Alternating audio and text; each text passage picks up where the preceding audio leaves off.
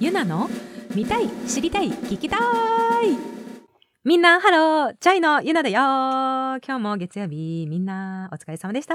暑いね。もう大丈夫？みんな。ねお水とか？熱中症とか？熱中症だって。熱中早速噛んでるけど。熱中症？もう本当にみんな気をつけていこうね。体第一にみんな生きていこうね。ということで今日はそういつもと違うんですそうなんと Amazon スタジオ東京のスタジオからお届けしているよ。やばい初めて来た。新しいんだよねどうやらこのスタジオ。もうねすごい綺麗なの。なんかドキドキしちゃう。うん。そう雰囲気最高です。ということでそう景色も見えるしね。はい。ってことで、この番組は Amazon のミュージックアプリでも配信中だよ。みんな Amazon ミュージックからもめちゃめちゃに聞いてね。この番組では人間にフォーカスして私のお友達まだ出会ったことない気になる人などなどたくさんの人に出会って人間深掘りしていこうと思ってるよ。聞いてくれとるみんなが最高な人生になりますようにと思ってお届けしてます。ってことでめちゃめちゃスペシャルゲストに来てもらっちゃっております。今目の前におります。微笑んでます。微笑んでる。嬉しい。ということで早速ご紹介します。あのレイちゃんです。シンガーソングライターギタリストのレイです。あのああのレイです。のもう皆様おなじみのレイちゃんです。およろしくお願いします。願いします。よろしくね。ありがとう。来てくれて。嬉しい。いやついに来てもらえたということで、うん、あのここアマゾンスタジオで、うん、レイちゃんと今お届けしていこうと、はい思っておりますが実はねゲストの方に来ていただいた時に、うん、恒例行事として、おみやのコーナーっていうのをやってて、おみやを、えー、そうご用意しました。なんでしょう。はい。ということで早速もう紹介しちゃうと思います。こちらは角王山フルーツ大福弁財天の夏いちご大福です。いちご大福で、しかもここの弁財天に関しては、うん、この大福の切る糸があってね。見たことある。え、なにこれ？かわいい。かわいいよね。なんかあの普通にいちご大福って言ったら丸くて、うん、切り目が入ってていちごがこうひょこっと顔出してるイメージだけど、いちごの形をしてる。そうなの。で、これ糸で切るってことかな？そう。そう。これはなんかね買った時に聞いたんだけど、うんうん、この普通普段夏いちごは、販売してる時はだいたい一粒なんだって、うん、でも今回はスペシャルに、まあ、いちごのサイズ感っていうこともあって、うん、2粒セットで今日は売ってますと。えー、写真撮っていい、うん、いいよ撮って 撮って撮って。かわいい。ねぽってんぽってんちゃんのこれはあの絶対れいちゃんと食べたいって思った理由があるんだよね。理由があるんです。そうっていうのもまた多分後ほどちゃんとお話には出てくるんだけど、うん、えっと、5月にねあの、うん、れいちゃんのそのツアーで、うん、あの私2本ほどドラマでこう参加させてもらった時の、まあ、移動中だよね、その新幹線乗る時帰りのねあそうだ。帰りの新幹線だ。の時にあれどこがだったっけ？あれはね、えっと、あ岡山？そうツアーを私やってたんですよ。そうそう。アルバム「キルト」っていうのを4月にリリースして、うん、それのリリースツアーっていうのを全国8カ所でやったんですけど、うん、そのうち2カ所はゆなちゃんにね、ゲストドラマとして参加してもらって、で岡山と京都だったね、そうそう。でその帰りの新幹線で、駅でねそうそう。いちご売ってんの見かけて「そうそう。ねえねえ」とか言って「あれ一緒に食べようよ」とか言って かわい。い付き合わせたっていうね例が。かわい。いそうなんかいちごが沈んでいる、うん、なんかこうゼリー。そうそう。すごく綺麗なゼリーを、うん、あの二人で食べたんだよね。しかもいちごの種類が違うもの一つずつ。写真撮ったよあれも。そうそうしかもさすごいエモかったのが、うんうん、エモいとか言ったら誰かに怒られそうだけど、うん、あの新幹線のね席が、うんうん隣同士じゃなかったんですよ。その前後で窓際だったんだよね。そうそうそうそう。だから一緒に食べられないねってなって、そうなの。あの本当前後スタイルででお隣もねあの乗車率満帆だったからさいたからさ。でそれで写真撮って、うん、あのどんな味がするみたいな。そうそう。すぐ近くにいるのに味のレポートをお互いして、うん、で半分こで交換したんだよね、そうそうそう。しかもそれをさ LINE でさ、うん、すぐ後ろ前にいるけど LINE で「味どうだった?」みたいななんかなんかときめいたわあれ。そう。でその思い出があったからなんかちょっといちごの思い出があったんで、えー、切れたよ。あ切れた？え、うん、上手。ちょっと開けてみよう。いくよ、うん、わーかわいい あの、こういうの最近ある、えっと、萌え断面みたい。映え断、なんか。あ、断面？断面萌えみたいなあるよね。断面萌え。なんか、言葉のパンチ力すごいね。うん。どう？美味しい。美味しい？なんか、うん、白あんが薄く牛皮といちごの間に、うん、あの挟まってて、うん。うんうんなんか結構あんこの主張が強い時ってあるじゃない、あるねあるね。すごい牛皮も、あんこの層もすごい薄くて、なんかフルーツ大福っていうゆえんがわかるねフルーツが主人公になってる、フルーツ主人公。確かに薄皮だね、うん、この断面図もほとんどいちごっていうか、うんうん、うん、うん、うん、美味しい。うん、ありがとう。うん、うん もういちごの思い出が、うん、でもそれすごいいい思い出だね。うん。ね。うん、女の子がね、うん、バンドにいること、うん、なんかちょっと珍しいから。あ、うん、山口美代子さんっていうドラマの方と一緒にやってる時々々あるんだけど、でもねなんか、比率的にはやっぱ男の子は多いから、うん。うん、なんかゆなちゃんとね、うんうん、ちょっと女子っぽい感じで楽屋に入れたりしたのすごい嬉しかった、うん、いやもう私もめっちゃ楽しかった、もうそうえちょっとそのお話さ、うん、後でまたしつつ、はい、あのさせてもらいたいんだけどさ、はい、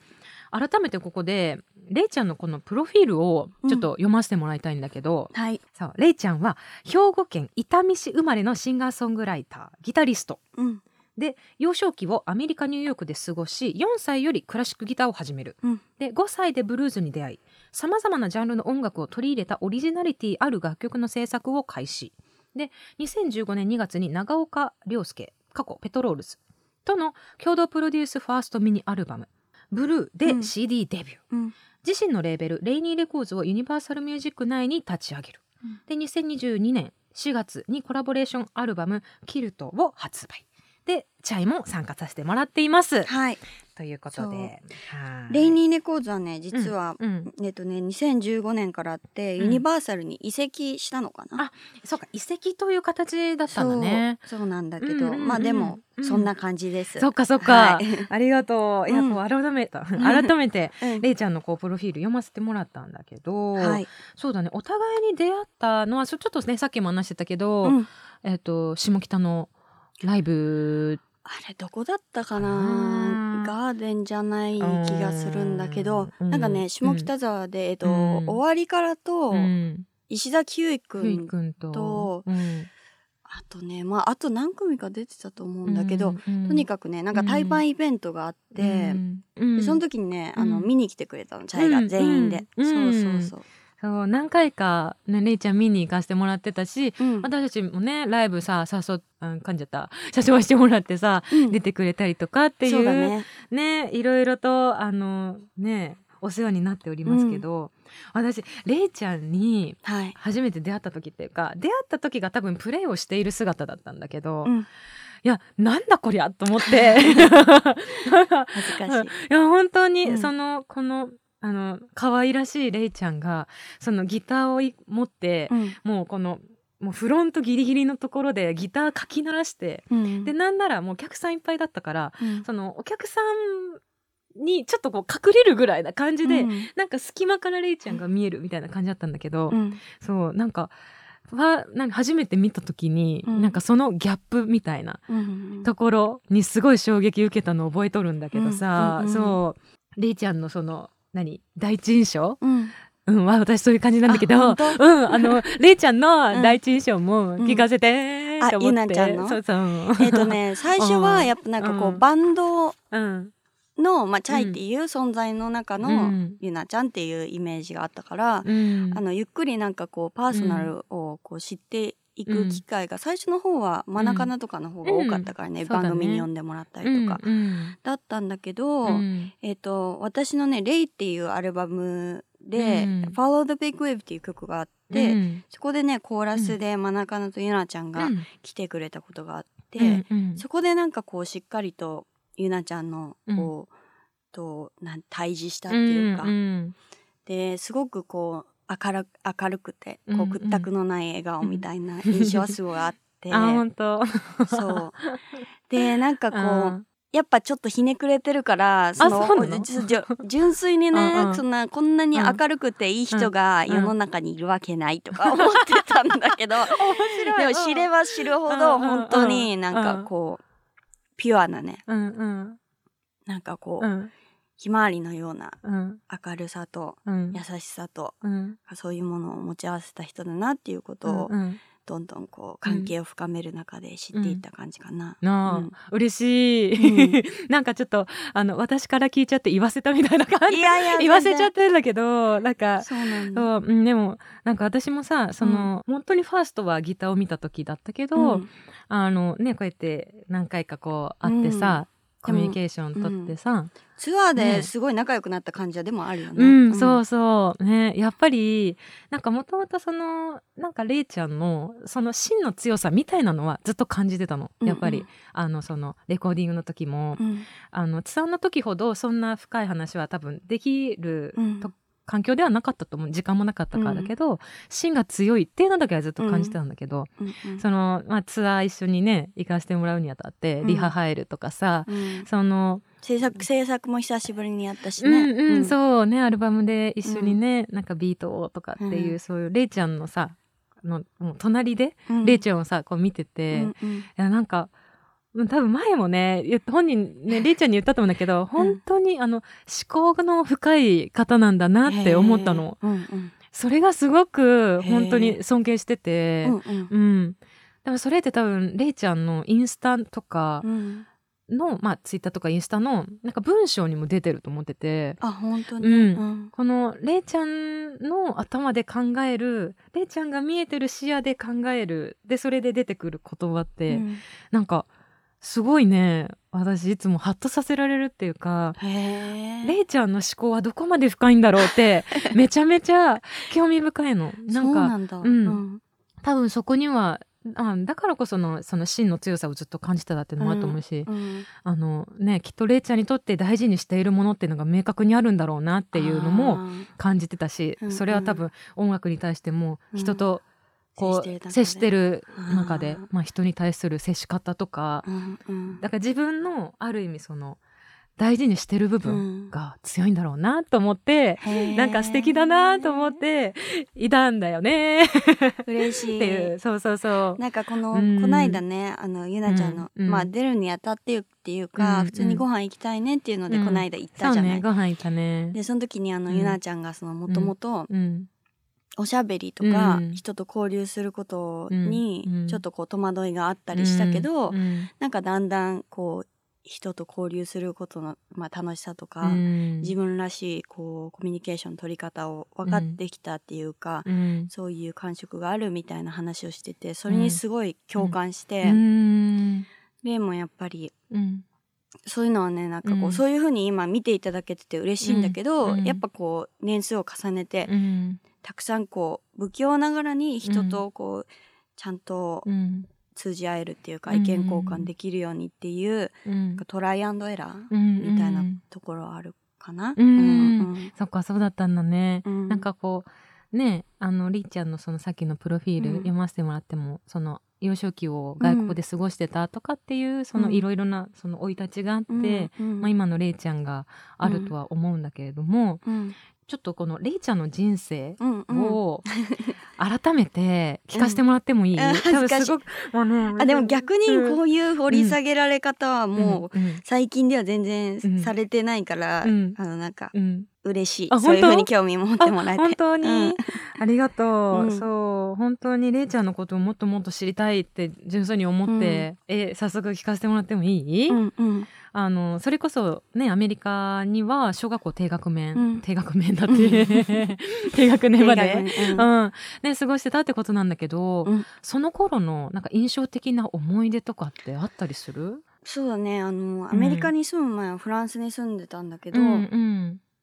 なんかね、うん、自分の自我が芽生えたのはもう、ほとんどアメリカだから、うんうん。なんていうのかな、うん、本当に小学校の中頃まではすごいか、うん、もう全然中学生ぐらいまで日本語本当まともに喋れなかったし、うんうんうん、だからねその違和感とかはなかった。それが自分のその初めて見たものだったから、うんうん、アヒルの子みたいな感じで、うんうん、だからこうアメリカ人だと思ってたところあるんだけど、うん、たまたまそのニューヨークで行ってた学校がすごい、まあその土地柄もあるし学校の、あの校風としても、いろんな人種の人がいっぱいいたから、日本人の子もいたし、うん、まあいろんなその国のね人たちがみんなごちゃごちゃに混ざってる学校で、まあでも普通のアメリカの学校のカリキュラムではあるんだけど、だからねそんなにこう自分が特殊だっていう、あの感覚はなかったかな。うん、そんななんかこうアメリカは本当いい思い出しかなくって、ギター始めたのもアメリカにいた頃だったし、えっ、ー、と、まあ、ジャズブルーズ、あの学校のビッグバンドに属して、うん、えーと、デューク・エリントンとか、うん、マイルス・デイビスとかやってたんだけど、うん、そのインプロビゼーションその即興音楽に出会ったのもアメリカだったし、やっぱだからその自分のなんていう新象風景っていうか、初心はアメリカにあるのかなって思う。う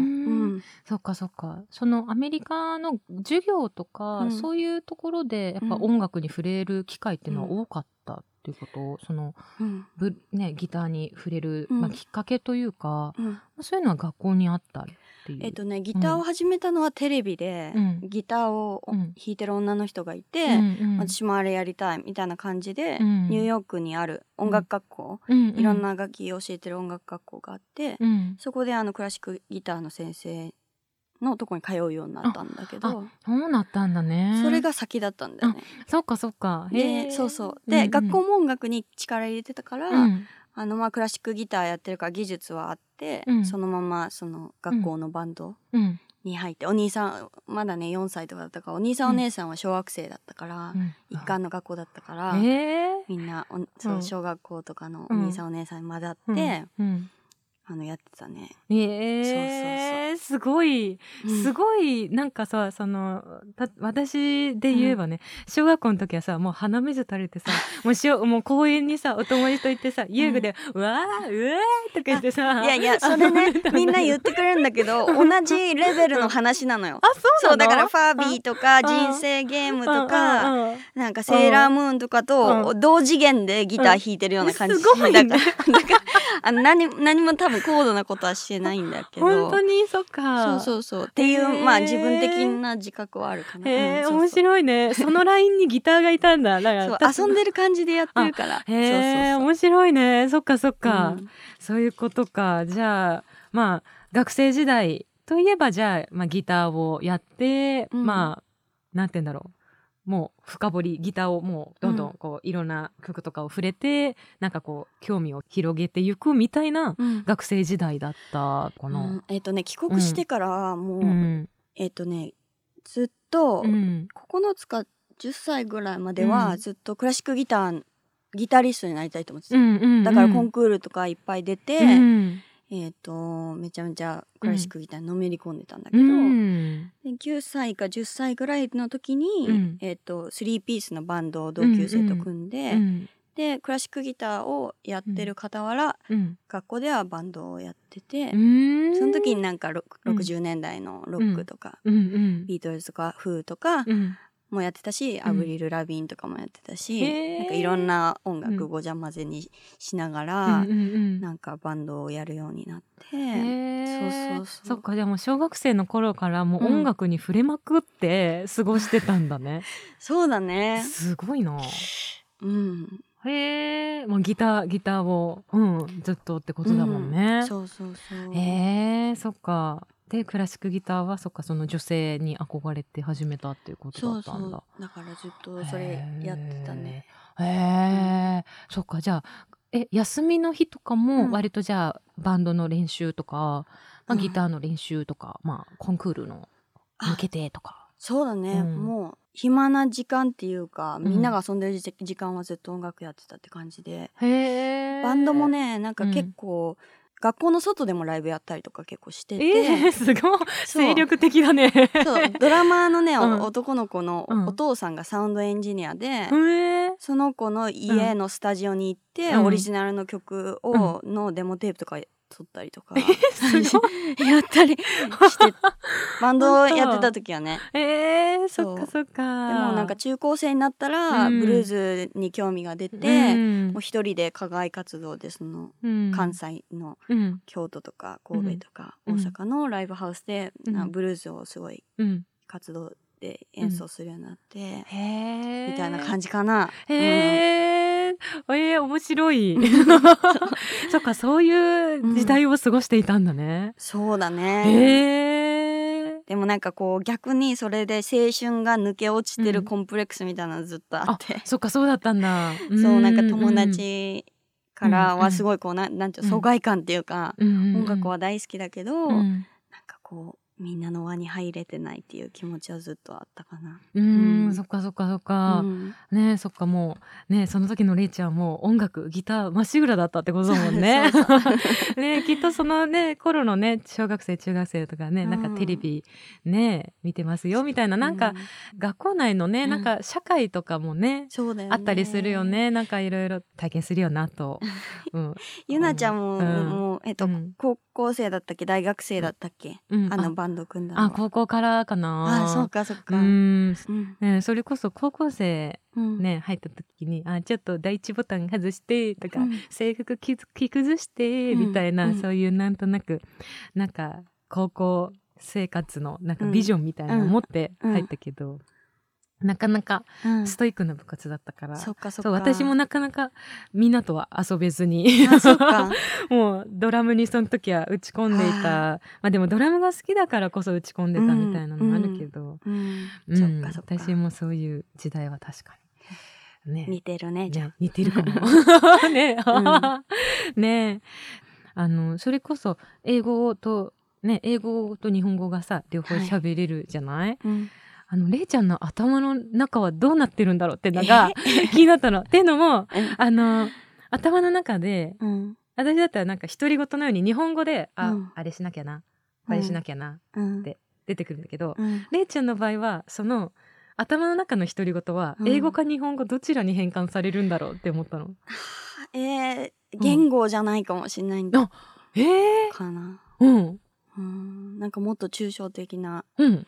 色だったり、うん、感触だったり、うん、香りだったりそういう考え方をしてるかもしれない。え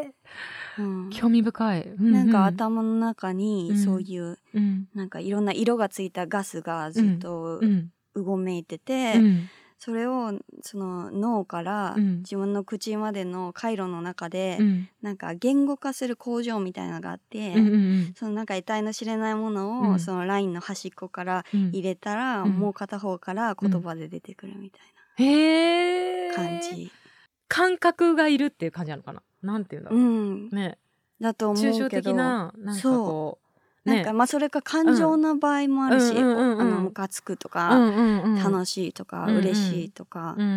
いうのもあるんだけど、でもその言葉じゃ自分のなんか感情って、適切じゃないと思う時もある。嬉しいにも多分何千種類もあるから、その言葉がついてない嬉しいっていう、ざっくり言ったら嬉しいっていう感情、うんうん、が嬉しい152番みたいなのが 自分の中にあって。で名前がついてないその、う嬉しいの一種なんだけど、うんうん、それがなんか、うん、なんかオレンジ色なのかピンク色なのかの煙だったとしたら、うんうん、なんかそれを自分の中でこう、うん、なんていうのかな。その脳の中にこう監視カメラみたいな感じでそれを見てて。でなんかこう人と話さなきゃいけないってことになったりとか、うん、歌詞を書かなきゃいけない、うん、人に伝えなきゃいけないってなった時点で、うん、あちょっと面倒くさいけど機械通そうかなみたいな感じで機械を通して言葉にするみたいな、だから結構その、えー、嬉しい152番なのに、言葉は嬉しいとか楽しいとか、うん、152に該当する言葉ないなって思うことがもういつもある。へえ面白い。面白い。すごく面白い。言葉にするときに、ちょっとこう、乖離しちゃう時があるみたいなことなんだ。そうそう違うんだけど、って思ってる。へって思ってんだけど、うん、人と会話しなきゃいけないから。うんうんうん。そっか。そその152番は何だろうってなるんだ。言葉だからなるべくそのボキャブラリーをそのつけて、うん、一般的に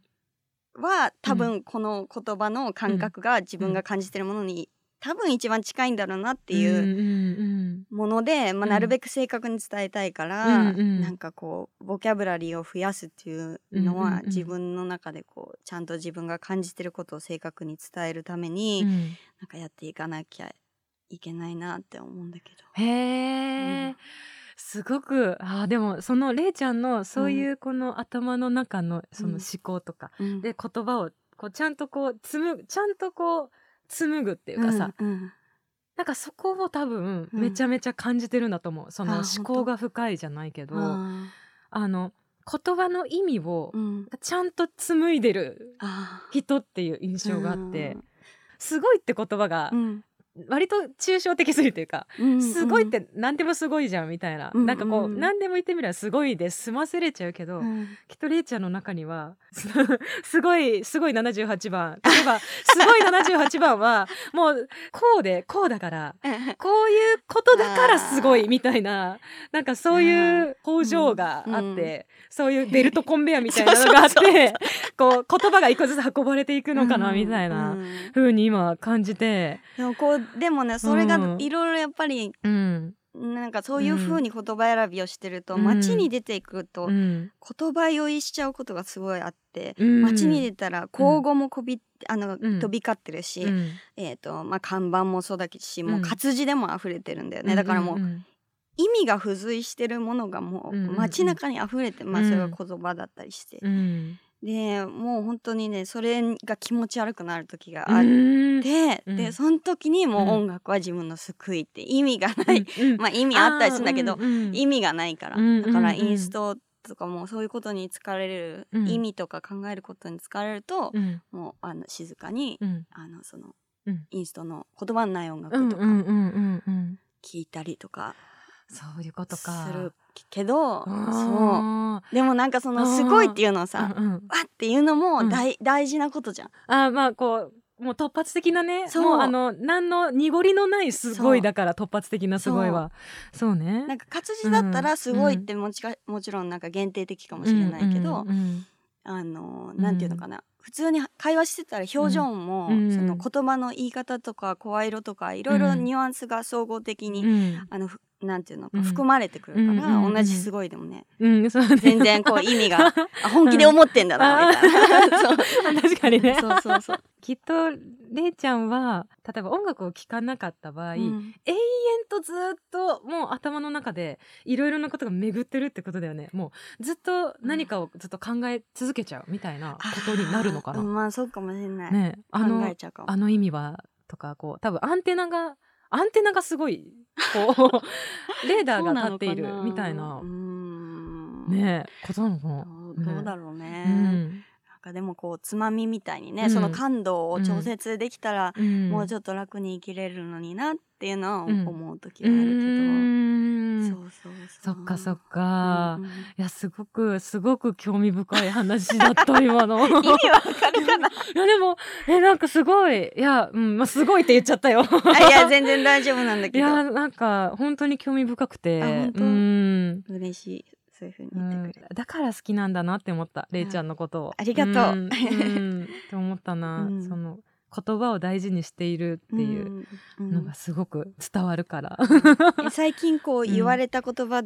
とかでも、読んだ言葉見た言葉でもいいんだけど、うんうん、なんかこうグッときた一言ってあった、グッときた一言か。えー、れいちゃんあった？今ちょっとパッとすぐ出てこないな、れいちゃんある？そうだね、あの、うん、女優さんのお友達がいて、うんうん、まあもう結構半年ぐらい前だけど、うん、カレー食べに行ったね、したらなんかその、どんどん、まあ、お芝居することに、まあ、慣れていたり、その、まあ、偽りではないけどその感情、そこにそのキャラクターになりきってその感情を作り出すっていう、そのプロセスを繰り返し繰り返しやっていくことによって、心になんか心にねハートにね、うん、脂肪がついたみたいになるみたいな表現をしたのよ。で多分それはなんかこうちょっと感覚が感情に対しての感覚がこう鈍くなっていく、うん、そのアーティフィシャルっていうか人工的に感情を作り出すことはできるけど、うん、それはなんかある意味本物の感情ではなくて、うんそうなっていくとどんどんこうなんていうの心の感度が鈍くなっていくっていうか、あのそういうことを表現した時になんか心に脂肪がついていくような感じがしてみたいな言い回しをしてて、それはすごいなんか詩的なでいい、ポエティックでいいなって思ったね。うんうん。えー、なんかそっか素敵素敵だよね。素敵。へえ初めて聞いたその例え方を、うん、うん。うん、へえそうなんだよねはあって今考えさせられちゃった今。またなんかあの、うん、引っかかった言葉に出会ったら教えて、レイニちゃん、うん。教える 教える。うん。多分ね何個かねあるはずなんだ。結構気になる言葉って結構あったから、うん。じゃあまたちょっと追ってあの連絡する、教えてください、教える、あのまた質問いろいろ聞かせてもらいたいんだけどさ、音楽で影響を受けたミュージシャンとか憧れの人、うん、まあなんか多分さまざまなところでも聞かれていることかもしれないけど、うん、改めて教えてほしいなって思って。そうだね、まあ、分野にもよるんだけど、まあ、ギタリストでよく言ってるのは、あのジョニー・ウィンターっていう、まあ、ブルーズのギタリストのこと、まあ、シンガーソングライターでもあるんだけど、まあ、彼のことはよく言ってるかな、うん、まああとはまあ本当にもうゴリゴリエリック・クラプトンとかも影響を受けてるし、うんうん、ビートルズも大好きなんだけど、うんうん、なんかこう自分の理想像に一番近いのはベックかなって思うね。へえそうなんだ。ええー。なんかブルーズがすごいね、ベックって影響を受けてるんだけど、ね、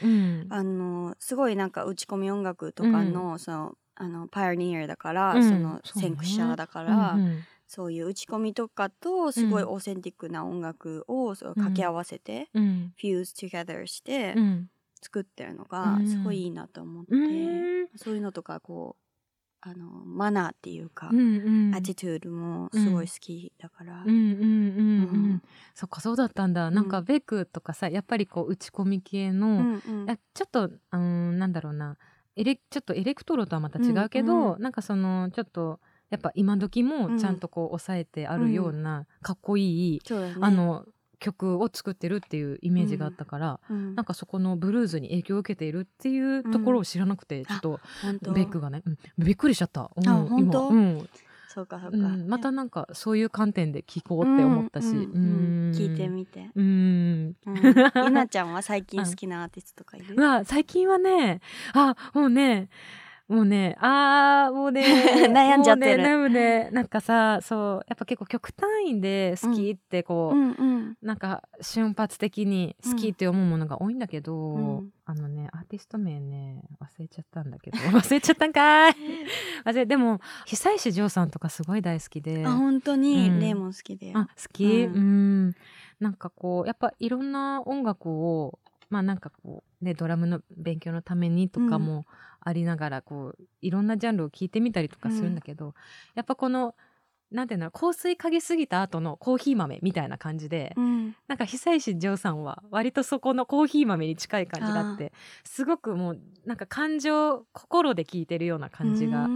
聞けるようななんか。たまに帰ってきて聞きたくなる場所っていうか、感じ、うん、うん、そんな感覚がある。久石譲さんは。いいね。ねも大好き。ね、うんうん、ね聞きたいことありすぎて今この台本にめちゃめちゃ感情書きさ。あそうなんだ。してあって、うん、答えられること本当に、うん、あいいちょっともうつ次じゃあ今度は、うん、このまあ、さっきもちょっとあったけどこのれいちゃんの頭の中はどうなっているんだろうっていうのが、うん、あの気になってこれを選んだんだけど、うん、そのれいちゃんのインスタの写真とか、うんうん、なんかこうジャケットとか、なんか書いてたりするじゃない、デザインとか多分グッズとかも。うん。なんかそういうなんかれいちゃんのそのなんかれいちゃんってわかるものなのよ、うん、なんか統一感があるっていうか。本当に。そのそれが全部可愛くて。え嬉しい。そうそういうアートとかビジュアルのなんかインスピレーションってどっから来てんのかなって思って、うん、ああ、うんうんそうだね、うん、あのまあねチャイで言うとれ、うん、ゆうきちゃんの絵も全部ゆうきちゃんっぽくて大好きなんだけど。確かにゆうきっぽい、うんうん、そうそう。そうだね、うん、レイも全然その美術に対して学はないから、うん、あのまあ小さい頃から絵を描くのは好きだったんだけど、あの結構やっぱ影響を受けたのはそのインダストリアルデザイン。へえ、インダストリアルデザイン、うん。うんうん、あの例えば、えっ、ー、とねレイモンド・ローウィーとか、は、まあ、アメリカのインダストリアルデザイナーだけど、うんうんうん、あの富士屋のロゴとか作った人とか、うん、あとは、えーと、レイモンド、えーと、サビニャクっていう人がいてその人は、うん、そのいろんなねコマーシャルとかポスターとか書いてる人であのビッグボールペンの、うん、なんかビッグくんってわかる？ちっちゃいねなんかビッグのね、うんうんうん、なんかキャラクターがいるんだけどそれとかあとも作ったりあと豊島園のポスター描いたりとか、まあ、結構そういうなんていうの？ただのその楽しいエンターテインメントとしての、えっ、となんていうの、絵とかだけじゃなくて、そういうコマーシャルとか、あのなんていう商品のためのデザインとかをしてる人にすごい影響を受けて、あとはまあそのちょっと同じ類になっちゃうんだけどその自動車のデザインとか、うん、あのジョルジェット・ジジャーロっていう人とか、うん、なんか結構ねフラメニオ・ベルトーニとかなんかそういう、あの車のデザインしてる人とかもすごい好きで、で全部その人たちにやっぱりその共通してることとしては、うんうん、なんかこう用途っていうか、実用的なデザインなんだよね。だからこうそれと同じような感じでその自然界のデザインとかもすごい好きなんだけど、例えば昆虫見たりとか、お魚見たりとか、でそれはそのインダストリアルデザインと共通してることとして、うん、なんか必要に駆られてその姿になってるのね。例えばそのなんていうのかな、うんうん、クジャク。クジャクね、うんうん、クジャクとかもさ、うんうん、そのなんていうの、うん、アピール、うん、セックスアピールとしてああいう綺麗な羽になってるわけでしょ、うんうん、そういうのもそうだし、なんかその理由があって提灯あんことかもそうだけど、うん、あのそういう姿になってるわけじゃん。うんうん、で私たちはそれを、まあ、知ってか知らないでか、それを見て、あ美しいなって思うでしょ。うんうん、その機能美っていうか、ね、そういうのにすごい惹かれるんだよね。そう。そっか。えー、あそういうことか。うんうん、そのその動物たちが、もうなんていうのかな。もうなんていうの。全然うまく言えないけど、うん、なんかこうそうやってこう生きていくためにそう。身につけたものがそう結果的に美しいみたいな、うんね、そう車とかも速く走るためにこういうフォームでデザインされてるんだけど、うんうんそれが結果的にかっこよいいみたいな、まあ、楽器も本当にそうだと思う、うんうん、まあ、楽器はなんかそういう、うん、あの装飾的な意味合いとか、カラーリングとかそうあのちょっと違うかもしれないんだけど、うんうん、なんかそのハイフレットっていうか高い方で弾くためにこのカッターウェイっていうのがついボディについてるとか、うんうん、そういうことにすごい惹かれるところがあって、だからそういう、あのデザイナーとかにすごい影響を受けてるかな。うんうん、実用美そうだね。実用美。だからなんか逆あのそうやって これってなんでこうなのって言われた時に、うんうんうん、こう答えられるようにはしてる、かっこいいから、なんか、そう、えー、なんか、うん、いやかっこよかったな可愛いからだけの理由もいいんだけど、なんかその、うん、なんていうの毎回、例えばキルトだったら布っていう素材をテーマにしてて、うん、その前の「ハニー」っていう作品だったら紙っていう、うん、あの、うん、素材をテーマにしてて、うん、なんか毎回そういう理由立てがあってそういうデザインになってるから、そういうのは大事にしてるかもしれない。好き。好き。うんうん。今度なんかそういう展示があったら一緒に行こうじゃ、うん、行きたい行きたい。うん、うん、えー、そのあだから好きなんだよなみーちゃん。なんかその その理由があってそれなのよ多分。これじゃなきゃいけない理由があってこれにしているっていう。うんうんうん、そのストーリーが大好き。なんかそういうそういうなんていうのかな。思考をしているれいちゃんが好きなんだと思う。いやだからそれはそう言われてめっちゃ嬉しい反面、うんうん、なんか全てに意味が付随してないといけないわけじゃないから、うん、あの、うんうんうん、気持ちいい、うんうんうん、OK、うんうんうん、かっこいい、うんうん、OK no reason、っていう感じもいいじゃんああなんかなんかを大事にしてるみたいな。なんかかっこいいとかそうそうそう。なんか可愛いみたいな。そう本人もなんかよくわかんないけど、感覚的にやっててそれがかっこいいのもさなんか憧れる気持ちあるでしょ、うんうん、そうだからなんか、そう佐賀だから全部こう理由を、まあ、うんがあったものをしかなんか作れないっていうか選べないんだけど、うん、そういう感覚的に生きてる人、うん。うん、まあその、まあ、マナカナとかも例にしてみたらちょっと感覚的に見えてるんだけど、結構感覚だと思う。だけどそれがすごいあ逆に憧れる時もあるし。面白いな、うん、確かに。そうか、あの、うん、私にないものを多分レイちゃんがたくさん持ってるからこそ、好きやーって思うんだと思う。うわいいなあんまりここまで褒められないんであれなんですけど。あのさちょっとさ話逸脱するんだけどさ、それこそさ、ゆなちゃんも自分のさ、あのドラムバッグ、デザインしてなかった？したしたしたした。めっちゃ可愛かったね、あれ嬉しいありがとう。あれは自分で描いたの？そうそう。あれは結構もう感覚で描いたかな、なんかへえ絵の具で？絵の具で。アクリル絵の具で、うん、でアクリル絵の具のプラスあとクレヨンか、うん、ちょっと弾かせたりとかしながら、うん、こうなんかウォールアートとかすごい好きで、外国のなんかこう鮮やかなとか、そう。なんかそういうちょっと印象派みたいなちょっとあの、ね、や柔らかいタッチとかも好きで、うん、なんかそうなんか描こうみたいな。なんかなんかって感じで書いた。かもえー、でもそれで素敵に仕上がったんだ。いいね。本当、うん、ありがとう、うん、そうそう。割とそういう抽象的なやつが好きなのかなと思って、うん、そうかそうか、そうそう。そうなのよ。最後にさ、うんうん、もっとあるんだよ。実はもっと5個ぐらい聞きたいことあったんだけど、最後に、れいちゃんに聞きたいことがあって、まあゲストの方に毎回聞いてることではあるんだけど、えっとれいちゃんの生きる上で大切にしていること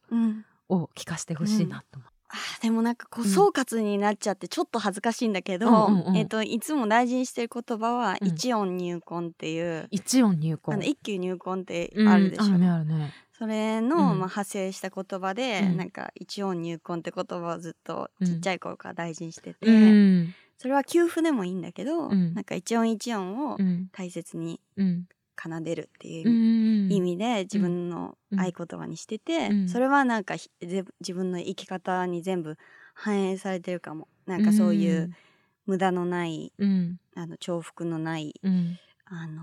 そう言葉だったりとか、あの毎日じゃあこのお洋服をなんで